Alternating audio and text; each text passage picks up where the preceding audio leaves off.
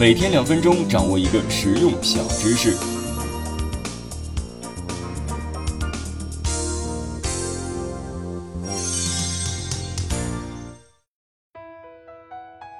二零一九年呢，刚过去一半，就发生了好几起大型的危机公关事件。咱们呢，就挑最近最知名的一件来说吧：奔驰新车漏油事件。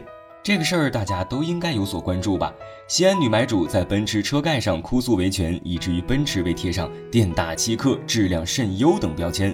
可以说呀，奔驰摊上大事儿了。作为汽车行业的标杆，出现这样的负面事件，就像人们看到娱乐圈的文章出轨一样。一方面是民怨沸腾，还有一方面是看热闹不嫌事儿大的吃瓜群众。但是奔驰是怎么公关的呢？在四十八小时后，奔驰发表了一份不痛不痒的声明，喊了一下公司价值，表示会亲自查清楚。给人直观的感觉就是啊，都是套路，干货极少，实在呢难以称得上是一次合格的公关。奔驰公关能力与奔驰在汽车业界的地位严重不匹配。咱们再来看看，作为火锅界泰斗，海底捞是怎么公关的。在二零一八年，海底捞连续被爆出负面事件，后厨老鼠乱窜，厨师用漏勺掏下水道，还配了一些恶心的图片。这要是平常人看了呀，再也不想去海底捞了，这等于直接判了死刑了。但是没有想到的是，海底捞在公关上打了一个漂亮的翻身仗。上一刻人人还在喊着“打死你个龟孙儿”，下一刻就变成了当然选择原谅他。具体是怎么做的呢？我们来回顾一下。首先，两份声明都是在被曝光之后的四个小时内发出的，可见其反应速度之快。其次，这两份声明诚信最重要，没有狡辩，没有推诿，没有甩锅给门店的负责人和操作员工，也没有临时工，而是管理层将责任揽过来。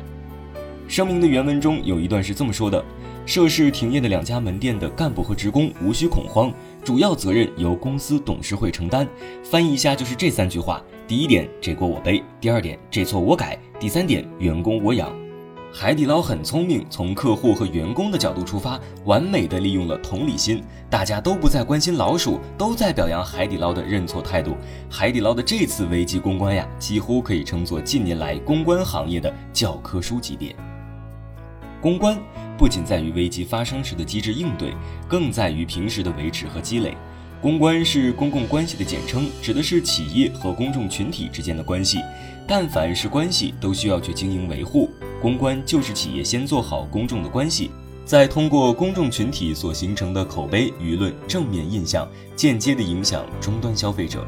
所以呀，海底捞这个事儿呢，风向转变如此之快，不得不说，这家公司之前跟政府、媒体、KOL 关系一定都很好。所以大家才会帮你一起带你想要的节奏。不论是公共关系的维持，还是临时的公关能力，固然重要，最重要的还是产品。好产品自己会说话，产品就是最好的公关，你认同吗？好了，今天分享到这里，下期见。